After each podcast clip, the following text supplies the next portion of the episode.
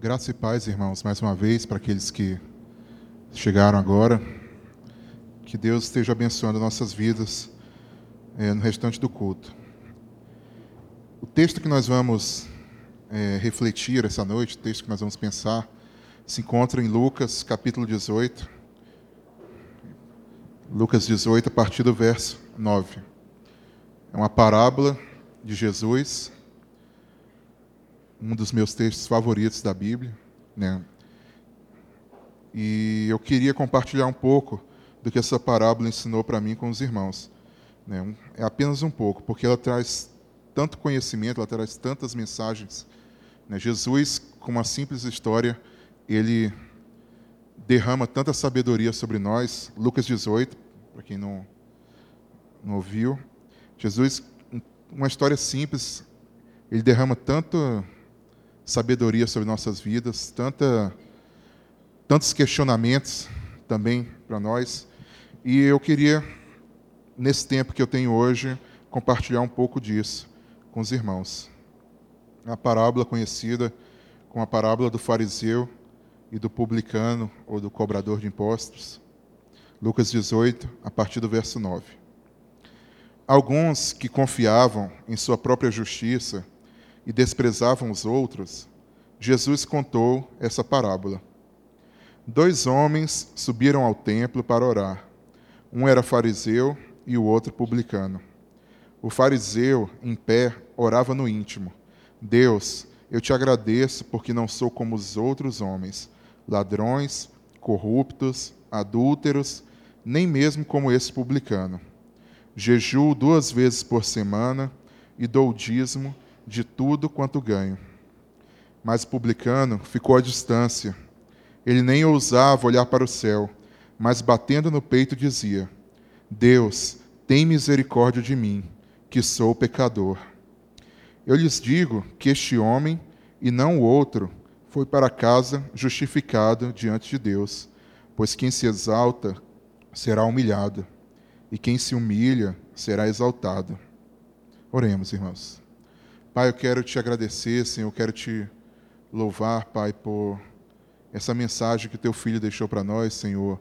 Esse, essa história, Pai, que foi registrada por Lucas, Senhor. Nós te agradecemos porque o Senhor nos ensina tantas coisas por meio da tua palavra, Senhor, por meio da sabedoria do teu filho, Pai. E nós queremos entender um pouco mais, Pai, do que o teu filho tem para nós, Pai, da mensagem do teu filho para nós, Senhor. Nós queremos entender mais de Ti, Senhor, compreender mais do Teu plano, Senhor, para nossas vidas, Senhor. E que essa mensagem seja isso, Pai, não seja a minha opinião, não seja a opinião da igreja, a opinião da denominação, Pai, mas que seja a Tua verdade proclamada aqui, Senhor. Humildemente eu te peço isso. Abençoa a vida de cada um aqui, Senhor, que Teu Espírito prepare os nossos corações. Em nome de Jesus que eu oro e agradeço. Amém. Lucas ele não mostra muito bem em que contexto Jesus contou essa parábola. Ele só fala que existiam ali algumas pessoas que confiavam na própria justiça delas, algumas pessoas que confiavam é, nos seus próprios atos. E aí Jesus, diante dessas pessoas, ele fala, ele resolve contar a essas pessoas uma parábola. Então, o foco dessa parábola está justamente nessas pessoas que confiavam na própria justiça. Provavelmente eles eram líderes judeus, provavelmente mestres da lei, professores, e talvez eles, essa parábola tenha sido contada em Jerusalém, porque Jesus fala do templo e do templo, provavelmente ele está falando do templo de Jerusalém, então alguns acreditam que foi contado lá. Apesar de que a maioria dos judeus, mesmo morando em Jerusalém, conhecia bem aquele templo, sabia como é que funcionava as coisas lá. E o que a gente sabe é isso. Foi uma parábola contada para pessoas que confiavam na sua justiça própria. E essa é uma palavra-chave para a gente entender esse texto. Justiça própria. E a outra palavra-chave é a que vem no final, justificação. Essas duas palavras, elas vêm do mesmo, da mesmo, do mesmo radical grego. E é, querem dizer justamente isso, justiça. Justo, justificação, justificar. Essa é uma parábola que ela, é, ela tem algumas, alguns detalhes que a gente tem que ver no, do contexto que Jesus vivia, no contexto dos judeus, né, que, que pode nos ajudar um pouco a entender melhor ela.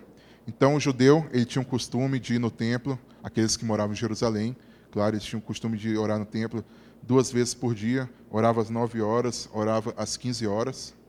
E aqueles judeus que não moravam em Jerusalém, eles iam a Jerusalém três vezes ao ano para celebrar as grandes festas que existiam lá, as grandes festas do judaísmo, né, que era a Páscoa, a festa dos tabernáculos e o Pentecostes.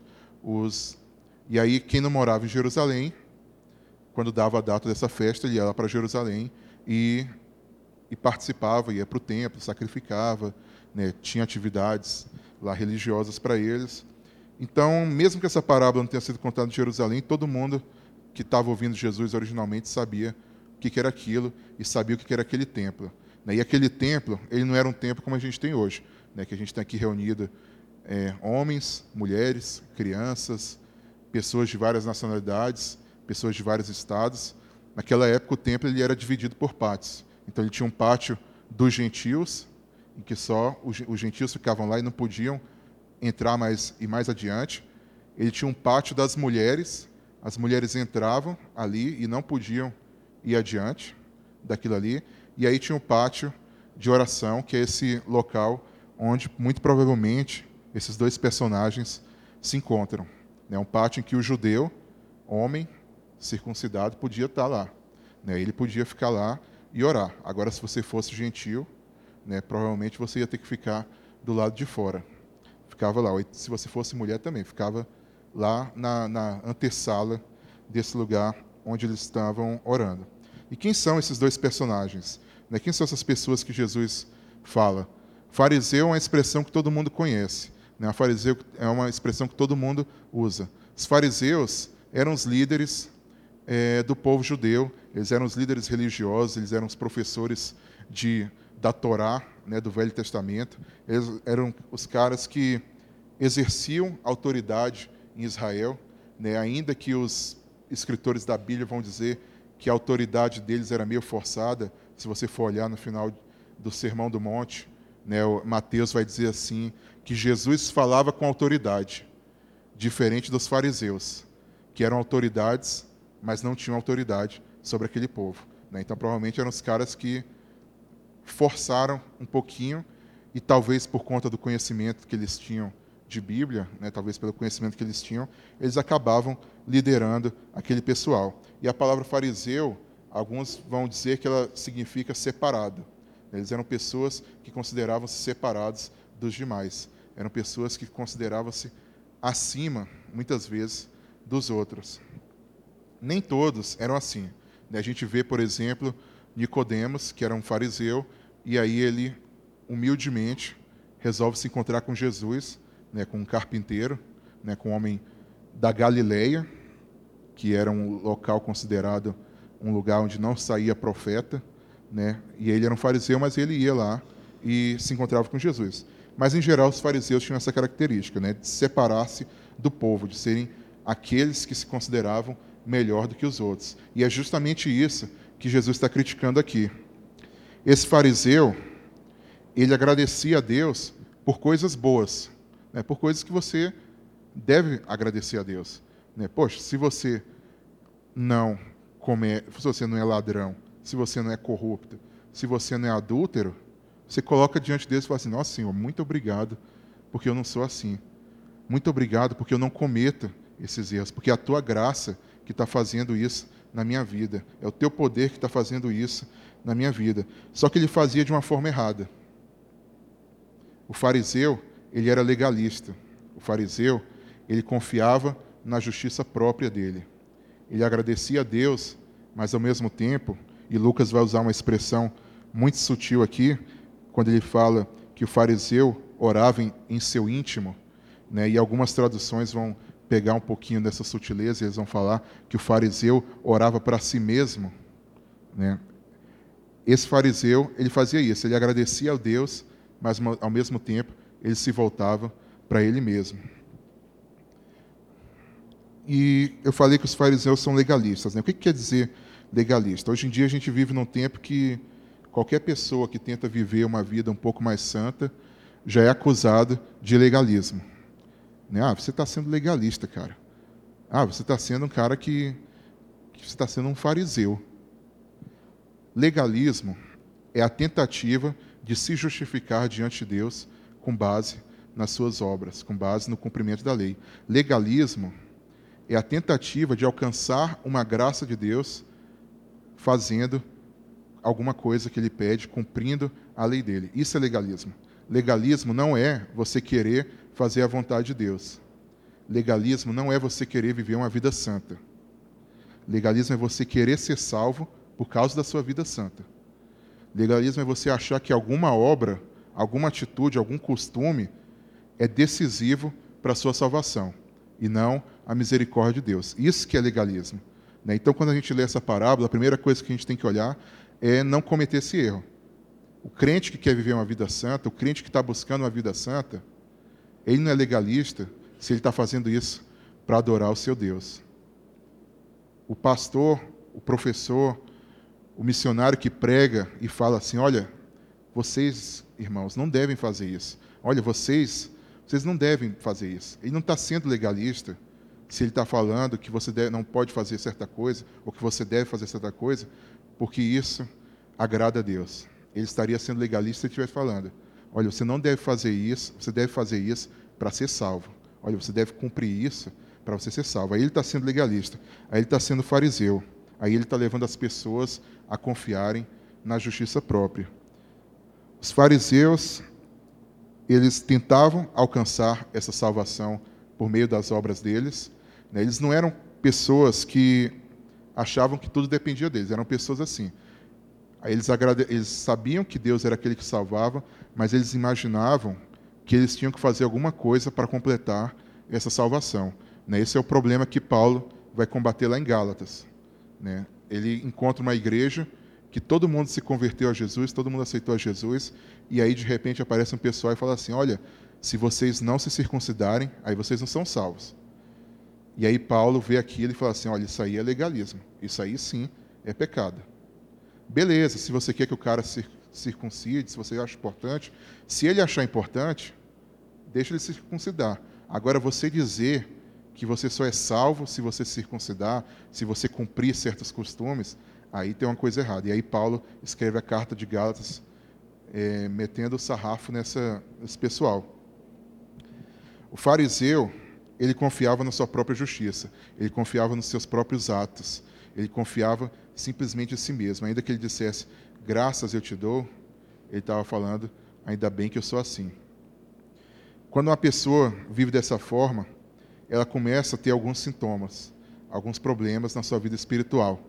Primeiro, ela começa a fazer muito mais do que aquilo que ela deveria fazer. Ela começa a colocar muitas regras na vida dela que a Bíblia nunca pediu. Então, por exemplo, segundo a lei, um fariseu, um fariseu não, um judeu, ele deveria jejuar uma vez por ano. E tudo bem, se o cara queria jejuar mais, mais de, de uma vez por ano, não tinha problema. Mas aquele fariseu, ele jejuava duas vezes por semana. E ele falava assim: Olha, Deus, estou jejuando muito mais do que você pede. Olha só como é que eu sou. Eu, tô, eu faço. O Senhor pede uma vez por ano. Eu estou jejuando sete, 100 vezes por ano, 52 semanas. Estou jejuando 100 vezes por ano, Deus. E muitos de nós são assim, mesmo sem perceber. Olha, Deus, eu acordo cedo para orar. Olha, Deus, ainda bem que eu não sou como aquelas pessoas que não se levantam para ir na EBD. Deus, ainda bem que eu não sou como aqueles irmãos que não vão no culto. Ainda bem que eu não sou como essas pessoas. Muitas vezes a gente acaba criando, e isso eu não estou dizendo que é errado você acordar cedo para beber e tal. Né? Não é isso que eu estou falando. Mas muitas vezes a gente acaba criando uma regra que não existe na vida dos crentes. Muitas vezes a gente acaba criando coisas que não são regras, que são boas, que deve, devem ser feitas, mas que não definem quem é crente e quem não é crente. O que vai definir é a graça de Deus. Outro sintoma daquele que é fariseu, daquele que segue os passos do fariseu, é que ele acaba transformando os mandamentos de Deus em um fardo.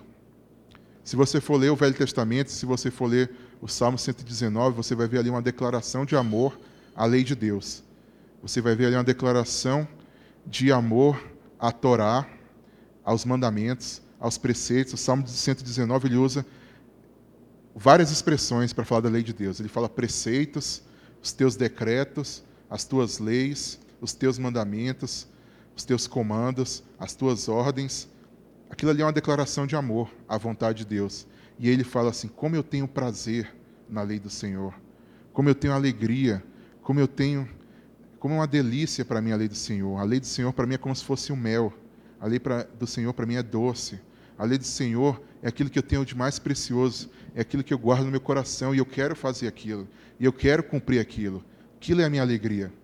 E o fariseu não. O fariseu ele transforma aquilo que é alegria em peso. O sábado, quando Deus propôs o sábado para aquele povo, para o povo de Israel, o objetivo era que o povo desfrutasse um dia na presença de Deus. O objetivo é que o povo descansasse dos trabalhos dele e se voltassem para Deus. E aí, quando Jesus chega aqui na terra, o que, que se transformou no sábado? O sábado se transformou num, num fardo. Os caras começaram a colocar umas regras no sábado que nunca existiram.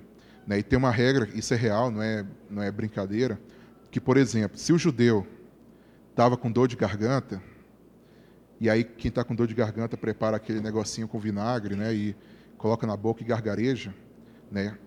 Agora, se você tivesse dor de garganta no sábado, você colocava o remédio, mas se você gargarejasse, aí era pecado, porque você está praticando uma atividade na sua garganta.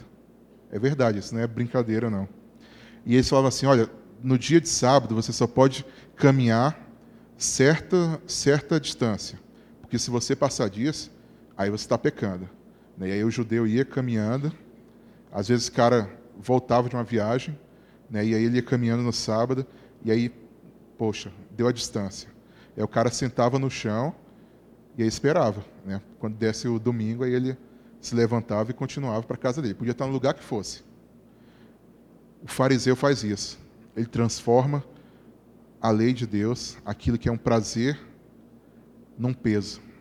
Ele transforma aquilo que é uma coisa boa numa coisa ruim. Eles tiram a natureza voluntária do dízimo. O fariseu lhe fala assim: Olha, eu dou o dízimo de tudo. Sabe o que significava o dízimo de tudo?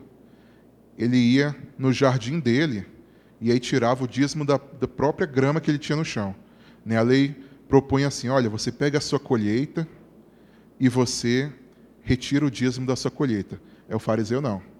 Ele transformava aquilo numa regra tão pesada que o cara tinha que pegar a grama e dar o dízimo da grama. É um negócio que não servia para nada. Né? O objetivo do dízimo era sustentar os sacerdotes, era sustentar a casa de Deus, era ajudar as viúvas, os órfãos. Então, por isso que eles davam a colheita, né? por isso que eles davam. E aí chegava o fariseu lá e entregava um monte de grama. Né, pro... Eu imagino a cara do, de Jesus olhando assim: que que para que, que vai servir isso? Né? E tinha alguns que compravam as coisas, compravam os seus mantimentos e aí eles davam o dízimo dos seus mantimentos. Isso é bom. Se o cara fizer isso com um bom objetivo, poxa, que bom que o cara tem esse prazer de dar, mas eles não davam aquilo por prazer. Eles davam aquilo porque eles tinham, eles criaram uma obrigação que se transformou num peso para todo mundo. E aquele que não fazia aquilo, aquele ali era separado. Aquele ali era ladrão, era corrupto, e eu não vou ficar perto desse cara. Eu não vou me sentar na mesa desse cara. O fariseu ele olha para ele mesmo e ele se torna orgulhoso. Ele olha para o vizinho dele e vê aquele vizinho como alguém menor. Ele olha para as pessoas ao lado e vê aquilo como uma pessoa menos importante. Esse é o fariseu. E muitas vezes a gente cai nesse erro. Muitas vezes a gente olha para o nosso irmão e a gente se esquece que nós somos tão pecadores como esse nosso irmão. A gente olha para os nossos amigos e ao invés de a gente dar a mão e falar assim, olha, vamos vamos lá, vou te ajudar aqui. É difícil para mim também. A gente vai e se afasta dessas pessoas. Um legalista, ele acaba se esquecendo que é um pecador, e quem se esquece que é pecador, se esquece que precisa de misericórdia. Quem esquece que tem pecado, esquece que precisa de um Salvador. E aí a gente vê o outro personagem dessa história, publicano. Publicano era o cobrador de impostos, era o cara mais desprezado na época de Jesus. Ele era considerado um traidor da pátria, porque ele se vendeu para o Império Romano, ele se vendeu para o inimigo do povo de Deus. Ele está fazendo trabalho para o inimigo. Ele está coletando impostos dos seus próprios irmãos, da sua própria família. E ainda mais, ainda tinha os publicanos que eram corruptos. Né? Se fosse ao menos um publicano que, que cobrasse o que o império está mandando, né? ainda tinha os publicanos que, pior de tudo, eles eram corruptos. Né? Imagina se a gente tivesse aqui na igreja um irmão que a responsabilidade dele fosse talvez fazer isso, né? cobrar o imposto de todo mundo aqui, ou então a função dele fosse dar multa em todo mundo, né? o cara chegava aqui e começava a dar multa nos carros ali, ou então a função dele fosse mandar parar o culto porque já deu a hora. Né? Imagina todo mundo com raiva do cara. Né? Pô, esse irmão é um traidor, esse irmão está indo contra o Espírito Santo, esse irmão está indo contra a sua igreja. Era mais ou menos isso que o, que o publicano vivia naquela época. Ele era um cara considerado ladrão e corrupto, e é por isso que o fariseu fala assim: olha, ainda bem que eu não sou como esse cara ladrão e corrupto aqui. Publicano ele sabia quem ele era. E aí ele se vê diante de Deus, ele se vê diante até dos próprios irmãos dele, da nação dele, e ele fala assim: Tem misericórdia de mim, Senhor, porque eu sou um pecador. Tem misericórdia de mim, porque eu não tenho nada que eu possa me colocar diante de Deus e dizer assim: Olha, Deus, eu já tenho, já fiz um negocinho aqui. Ele olha para Deus e fala: Senhor, eu só conto com a tua misericórdia agora. Senhor, eu só preciso, eu só posso ter a tua ajuda. O publicano, ele sabe que ele é pecador. E ele sabe que ele precisa da misericórdia de Deus. E antes de continuar, eu só queria também deixar um alerta. Né? Eu tenho um amigo que se chama Gustavo Nagel, ele é seminarista do, do Seminário do Sul, e ele falou assim: eu não sei se ele falou isso num, num texto que ele escreveu. Né? Eu não sei se os irmãos repararam, mas existe uma categoria de pessoas né, que se encontra entre o fariseu e o publicano hoje em dia. Né? São aquelas pessoas que se orgulham de ser pecadoras. Né? Não sei se você já viu isso. O cara assim, Senhor, obrigado, porque eu não sou como aquele fariseu que cumpre todos os seus mandamentos. Obrigado, Senhor. Já viu? Tem, tem umas pessoas que se orgulham de pecar. Né? Ao contrário de elas olharem para a sua pecaminosidade e falar assim: Deus, eu sou pecador, perdoa. Tem algumas pessoas que falam assim: Ah, é porque eu sou pecador, gente. Ah, Deus, é porque eu sou, eu não sou como vocês. Ah, eu não sou tão bom quanto vocês. Isso também está errado, gente. Né? O texto não está falando aqui, não tem esse personagem, mas tem muita gente que acaba confundindo as coisas. Tem gente que acha que o pecado, que ser pecador é uma coisa boa. Você tem que se reconhecer como pecador, mas você não tem que ficar se orgulhando de você ser pecador. Você não tem que chegar na igreja e ficar feliz, ah, ainda bem que eu tenho um pecado aqui para confessar. Você tem que chegar na igreja e ficar triste porque você tem um pecado para confessar. Mas tem que ficar feliz porque Deus é misericordioso. É por isso que eu li aquele texto logo no começo do culto. Como é feliz o homem a quem Deus perdoa os pecados. Publicano, ele sabe que é pecador, isso não é motivo para ele ficar falando para os outros: ah, eu sou pecador. Mas é um motivo para ele falar para Deus: olha, Deus, eu sou pecador e eu só dependo de ti. Eu não sou como o fariseu, eu não sou como os mestres da lei que estão aqui. Eu talvez não seja, eu não tenha um mínimo de boas obras, eu talvez não tenha nada de bom aqui. Por isso eu só conto com a tua misericórdia. E aí Jesus conta e fala sobre esse homem, e aí para surpresa dos ouvintes dele, ele fala que foi o publicano e não o fariseu que saiu justificado do templo.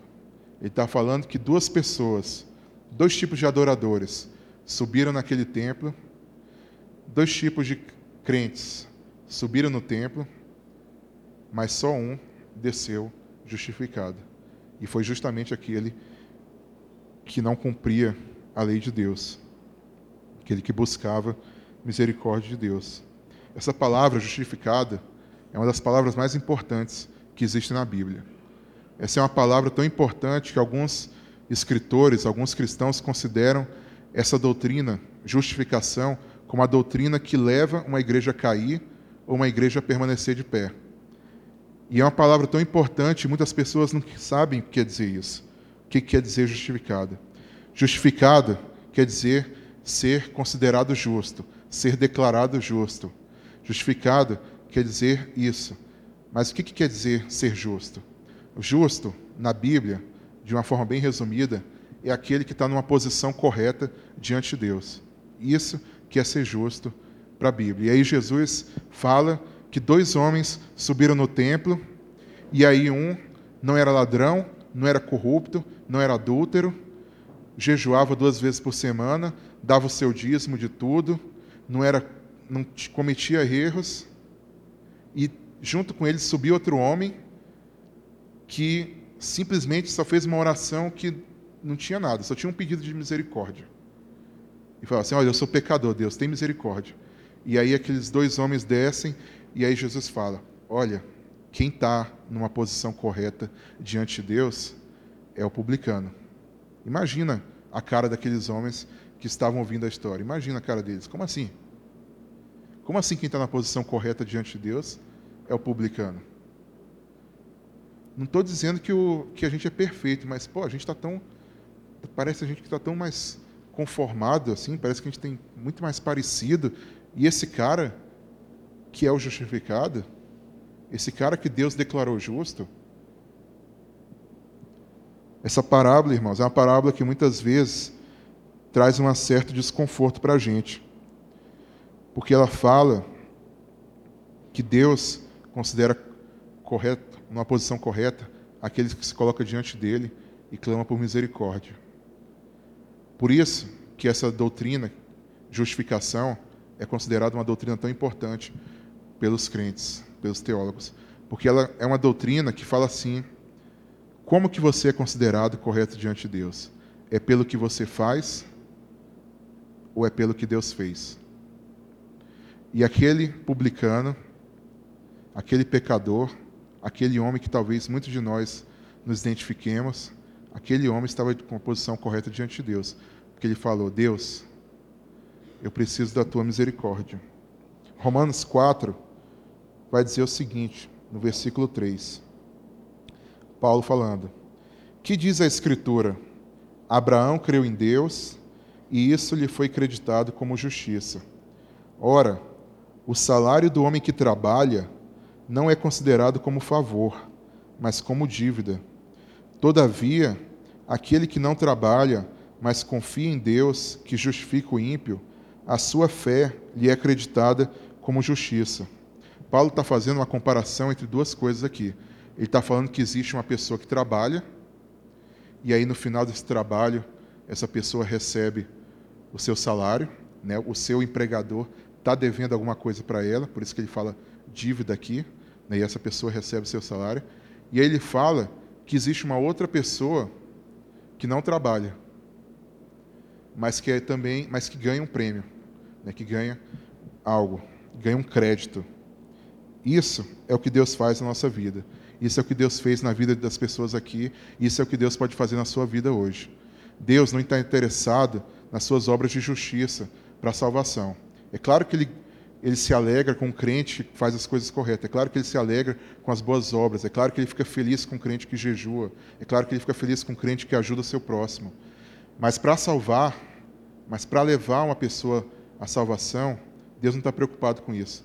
Deus está preocupado com aquele que se reconhece como pecador e aquele que fala assim: Senhor, eu não tenho nada para te oferecer, eu só peço a tua misericórdia.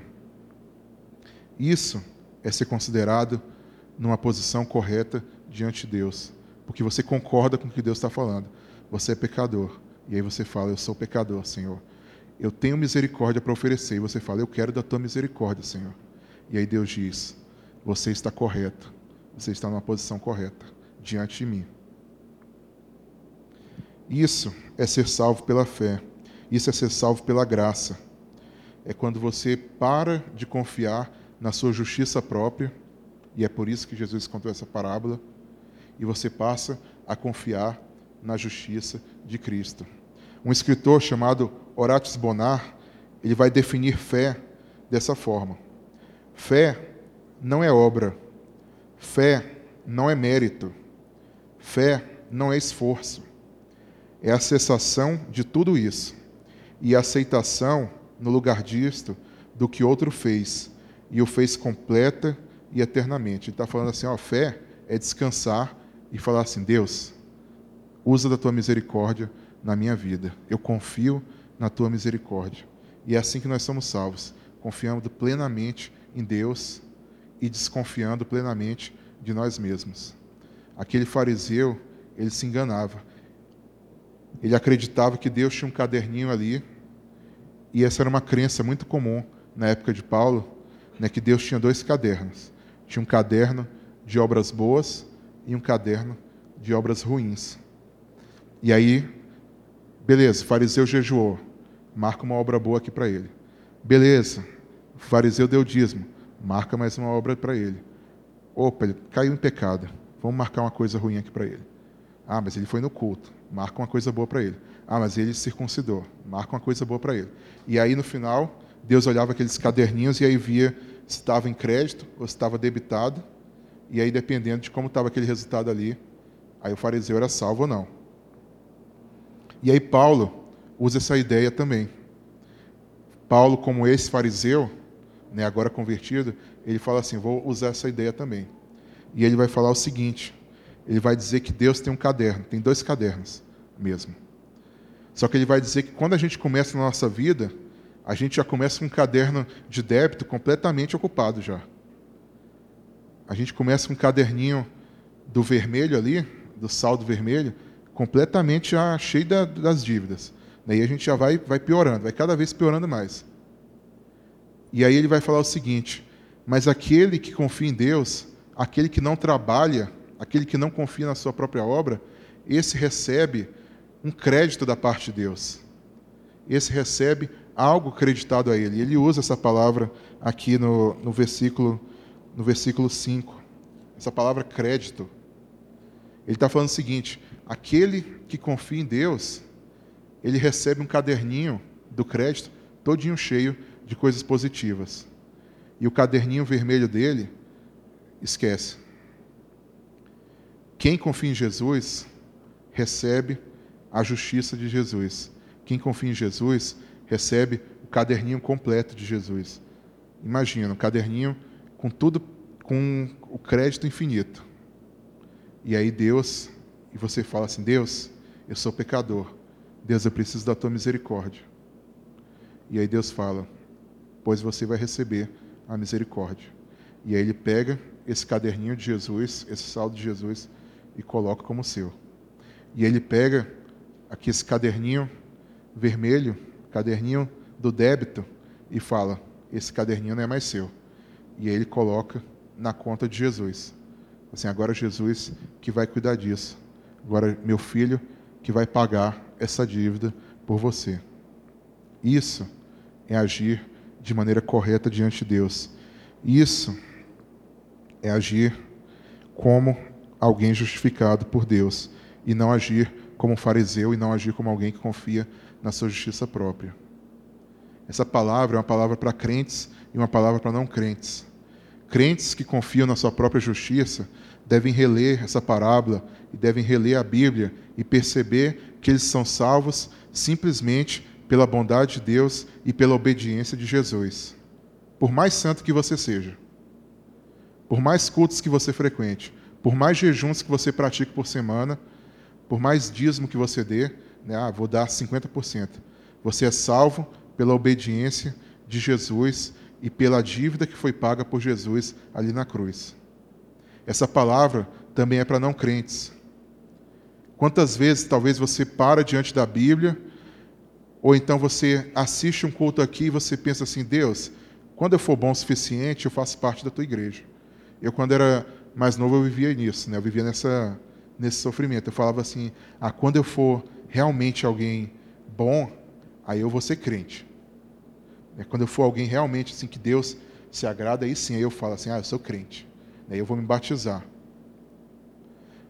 Mas Deus, Ele está falando assim, olha, primeiro reconheça você como pecador, Primeiro, reconheça que você está vivendo a vida errada. E aí, quando você reconhecer isso, você olha para mim e fala assim: Deus, eu preciso da tua misericórdia. E aí você recebe a obediência do meu filho. E aí você recebe o perdão dos pecados. Lutero, ele vai falar sobre esse, essa doutrina, sobre esse ensinamento, da seguinte forma: ele vai comparar com um casamento. E ele vai dizer que Jesus é o noivo e nós somos a noiva. E ele vai dizer o seguinte: o noivo não tem nada que é apenas seu. A noiva tem uma parte completa em tudo que é do noivo. Assim, a vida, a morte, as obras, o sofrimento, tudo aquilo que é de Cristo torna-se nosso. Temos porção completa nisso. Temos parte disso. Somos adornados com isso. Os dois tornam-se um. Salvação é isso. Salvação é você se reconhecer como necessitado do amor de Cristo, da bondade de Cristo, do perdão de Deus e necessitado da obediência de Cristo, creditada na sua conta ali. Salvação é você clamar a Deus que Deus não leve em consideração as suas dívidas. E ele prontamente vai falar assim: Eu não vou levar em consideração, meu filho pagou suas dívidas. Salvação é você falar assim: Deus, como é que eu vou entrar na Sua presença se eu não sou perfeito? Como eu vou fazer isso, Deus? Como alguém entra na Sua presença? Eu quero entrar na Sua presença. Como eu faço isso? E aí Deus fala: agora você vai receber uma obediência perfeita. Agora eu vou te considerar como meu filho. A igreja, antigamente, ela tinha um costume de fazer catecismos. Né? A gente tem também, só a gente só não coloca o mesmo nome, né? Para não só simplesmente não usa o nome. Mas quando você faz a classe de batismo, está tendo um catecismo de certa forma, né? Mas a igreja tem essa tradição de catecismos e das igrejas protestantes mesmo. E uma das dos catecismos mais famosos é o catecismo de Heidelberg. E aí ele tem uma pergunta que fala justamente resume tudo isso que a gente falou hoje. Ele vai perguntar o seguinte: né? E a pessoa tinha que responder isso. Né? Como você é justo perante Deus? E eu faço a pergunta para você hoje: como é que você acha que você é considerado justo por Deus?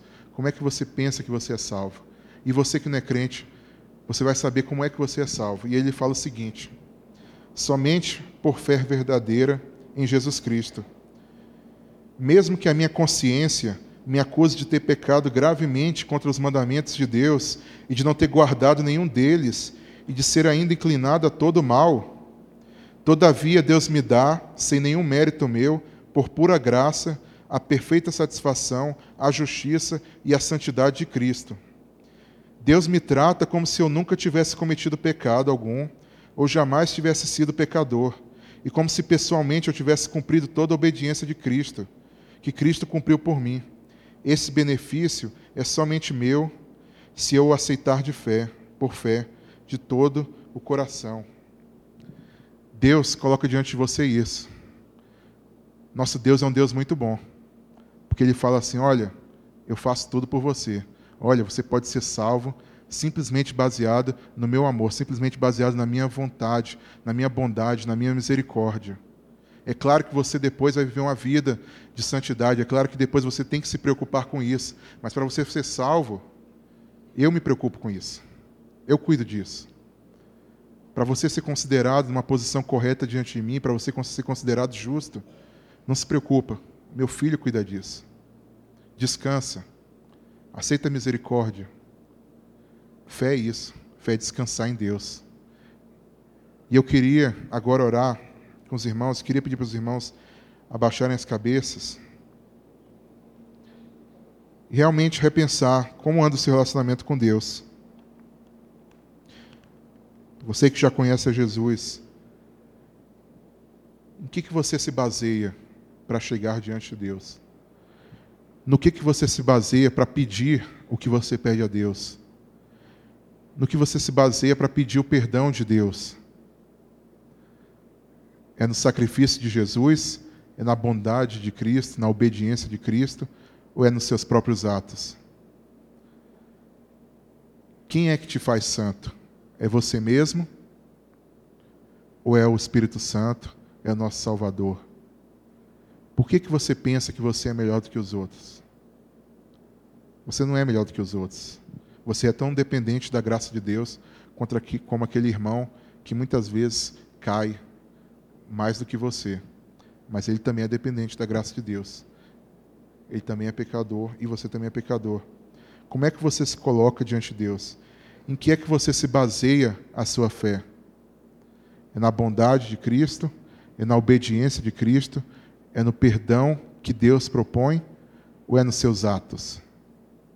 Ou é no que você fez ou no que você deixa de fazer? Quando você pede a Deus uma bênção, você pede porque Deus é gracioso ou porque você é muito santo, você é muito agradável a Deus, você é um cara que Deus olha e se orgulha. Como é que você chega diante de Deus? Como aquele fariseu ou como aquele publicano? Como é que você vai sair hoje daqui? Você que talvez não conheça Jesus, como é que você vai sair hoje daqui?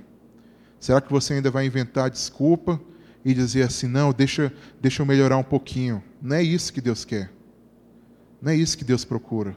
Deus procura pessoas quebrantadas. Ele vai falar no Velho Testamento diversas vezes: Eu não quero sacrifício, eu quero misericórdia.